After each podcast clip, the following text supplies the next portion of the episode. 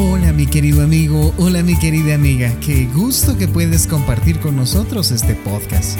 Queremos que te sientas como en casa, así que iniciemos ya.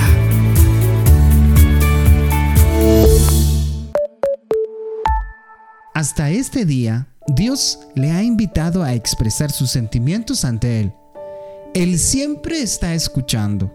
Con el tiempo, sus oraciones pueden cambiar, desde oraciones de lamentaciones hasta oraciones de alabanza. Es posible encontrarse alabando a Dios en un minuto y lamentándose a Él al siguiente. Está bien, Dios enjugará todas las lágrimas y eliminará todo el sufrimiento. Nos vemos en la próxima sesión.